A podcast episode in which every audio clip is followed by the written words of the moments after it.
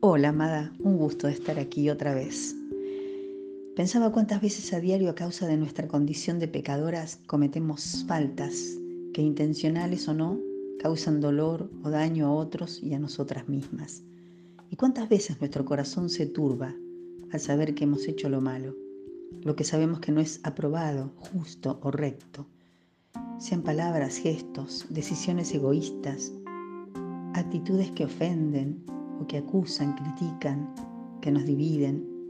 Todas tenemos de estas. Y muchas veces andamos por la vida abatidas, quejosas, dolidas, sin tomar conciencia de que toda esa carga de pequeños conflictos no resueltos se ha vuelto gravosa e indigerible. Somos educadas para pedir disculpas en caso de ofender, para decir lo siento y por lo general, cuando lo hacemos, lo explicamos justificándonos, porque no queremos admitir la falta, ¿no es así? Somos reacias a reconocernos en pecado. Pero todas sabemos que esa acumulación de hechos injustos y reprobados delante de Dios acaba amargando nuestros días y dando razones a la conciencia para acusarnos y robarnos la salud y la alegría. El Evangelio nos narra la historia de una mujer agobiada y discriminada a causa de una vida desperdiciada y sin sentido. No conocemos las razones por las cuales ella había perdido su dignidad entregándose a una vida licenciosa que además era su sustento. Y aun cuando en esa época y cultura esa vida tenía consecuencias impensadas para nosotras, ella en verdad era despreciable y condenada.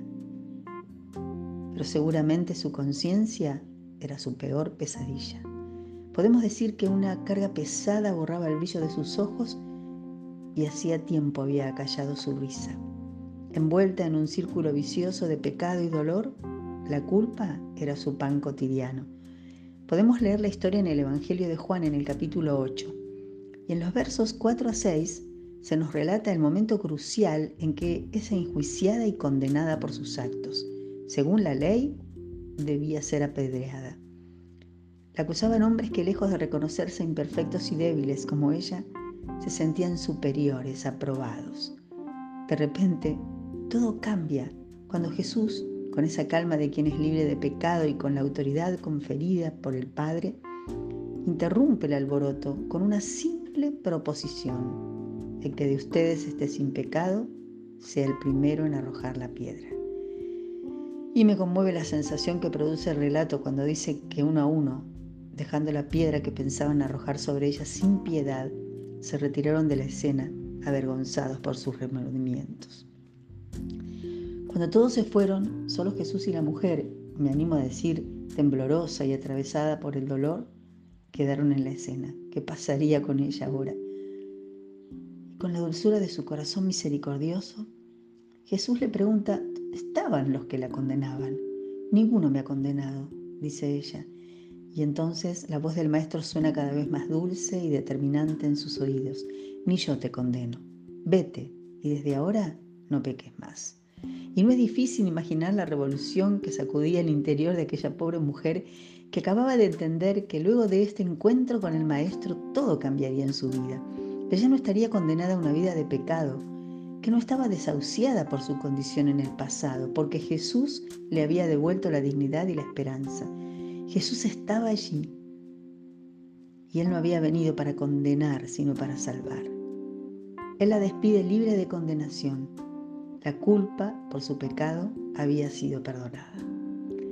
Le da la clave para una nueva vida, porque para ser limpios es necesario arrepentirnos y renunciar a nuestra manera natural de entender las cosas, siguiendo los dictados de nuestra mente y nuestra carne enfermos de pecado. La palabra de Dios enseña que la paga del pecado es la muerte, pero no nos deja allí, sumidos en la desesperación por la condena y el juicio, porque hay en este mensaje divino una promesa de vida.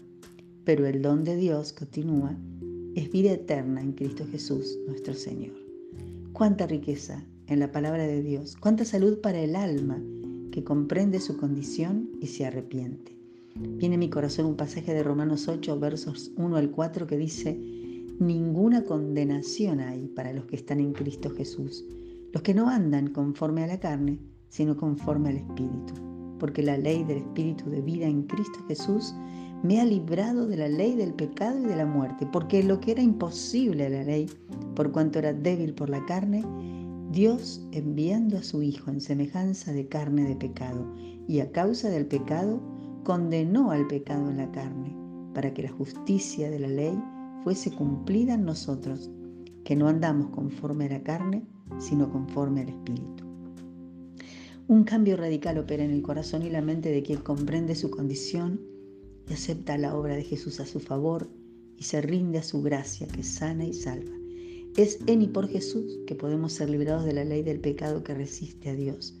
Cuando entiendo esto, lloro por mi pecado, me arrepiento y decido vivir ya no obedeciendo la carne, sino conforme al Espíritu, con el que somos sellados por la fe en Jesús.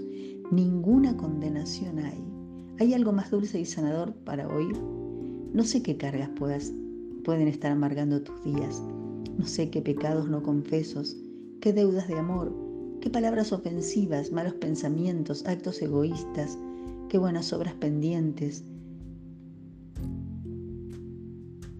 No sé qué haya en tu haber pendiente de limpieza y de perdón. Pero cualquier cosa sea, Jesús nos dice a vos y a mí y a todo el que confesando su pecado lo deja, que seremos perdonados. Vivir confesas es la clave para una vida de victoria en Cristo. Porque si confesamos nuestros pecados, dice 1 Juan 1.9, Él es fiel y justo para perdonar nuestros pecados y limpiarnos de toda maldad. Y si decimos que no hemos pecado, le hacemos al mentiroso y su palabra no está en nosotros. Es el que no encubre, sino el que confiesa su pecado y se aparta como dice Proverbios 28:13, el que alcanzará misericordia. Porque Jesús, leemos en el Evangelio de Juan en el capítulo 3, verso 17, no vino para condenar al mundo, sino para que el mundo sea salvo por él. Hoy es día de traer a Jesús corazones atribulados, amedrentados por la culpa, entristecidos, desanimados, agobiados por el peso de las culpas, por pecados no confesados, oprimidos por el mal, paralizados. Alegrémonos en el Señor, amada, porque las palabras que Jesús le dijo a la mujer en aquel día son las mismas con que hoy nos bendice. Ni yo te condeno.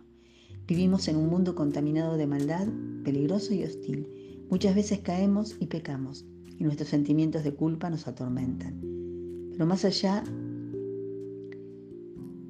de los muchos que nos infringen dolor, nos acusan y condenan, nuestra lucha Nuestros adversarios no son las personas a quienes somos llamados a perdonar, sino los que por nuestra propia naturaleza cometemos. Por eso es necesario estar alertas para vivir confesos. Como aquella mujer, la verdadera victoria y liberación no fue de los que la acusaban, sino de la culpa que la mantenía esclava.